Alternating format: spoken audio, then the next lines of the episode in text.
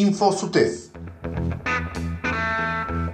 Titularizaciones ya en educación secundaria. SUTEF reiteró el reclamo y denunció la omisión del pago del material didáctico, ayuda de material didáctico y FONID a docentes de escuelas privadas.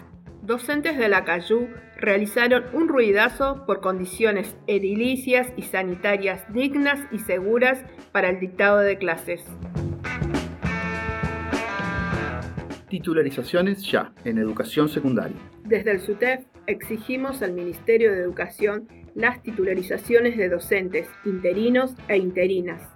Cientos de docentes ya tienen el dictamen favorable de la Junta de Clasificación y Disciplina desde hace años. El gremio realizó varias propuestas en mesas técnicas de convenio colectivo de trabajo para llevarlas a cabo. Sin embargo, a un año y medio del inicio de esta gestión, no hubo una sola titularización en educación secundaria.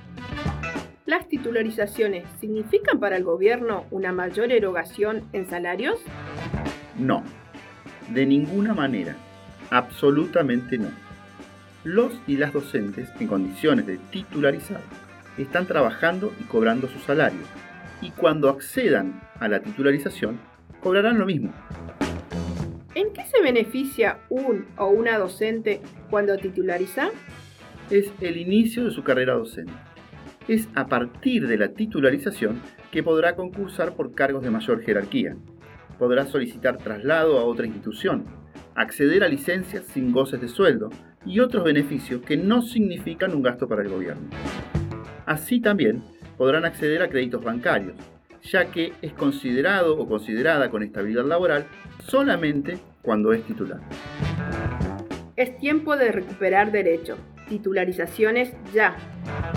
Estabilidad laboral y acceso a la carrera docente para todos y todas. InfoSUTEF. La realidad de la educación fueguina contada por sus protagonistas. SUTEF reiteró el reclamo y denunció la omisión del pago del material didáctico, ayuda de material didáctico y FONID a docentes de escuelas privadas.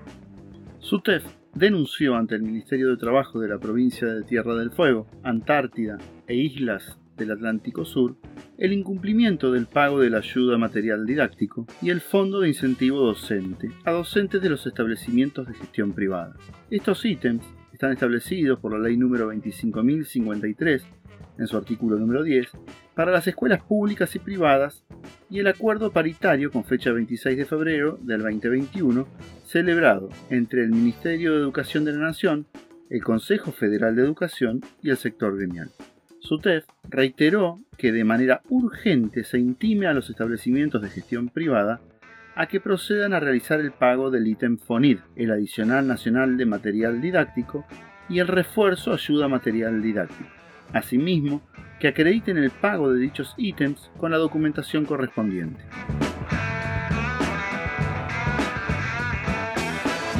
InfoSUTEF. Un espacio informativo producido y realizado por docentes. Para comunicar las novedades y hechos más destacados de nuestro sector. Docentes de la Cayú realizaron un ruidazo por condiciones edilicias y sanitarias dignas y seguras para el dictado de clases. En la puerta de la escuela se realizó la manifestación en reclamo de los problemas edilicios. Compartimos el informe realizado por las compañeras de la institución.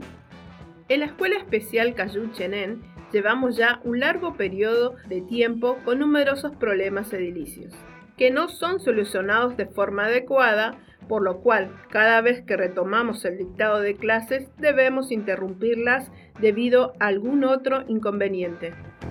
El día martes 15 de junio realizamos una reunión virtual de la que participamos docentes, padres, madres y el equipo directivo de nuestra escuela. En la misma, la señora directora pudo contarnos detalladamente los desperfectos que tiene el equipo de calefacción. Para comprender la naturaleza del problema, bastará con decir que el día 2 de junio pudimos retomar el normal dictado de clase, pero solo hasta el 8 de junio, es decir, apenas seis días más tarde. Ese día, durante el turno vespertino, algunas y algunos docentes percibieron un fuerte olor a gas. Algunas otras manifestaron sentir un dolor de cabeza. Esto motivó que se llame a Camusi para que determine si existía alguna pérdida de gas.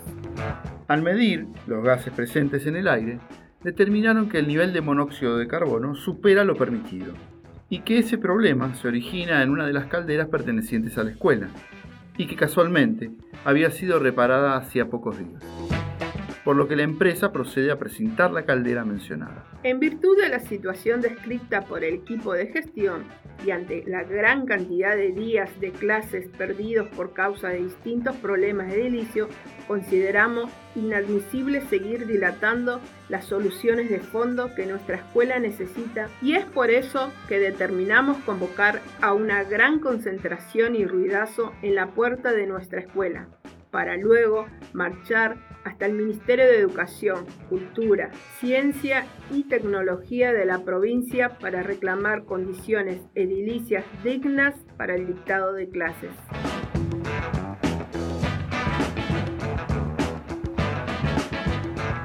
Esto fue InfoSutef. Escuchanos en Río Grande en la 92.7 FM Nuestras Voces y en todo el mundo por internet en fmnuestrasvoces.com. SUTEF, junto a las y los docentes, siempre.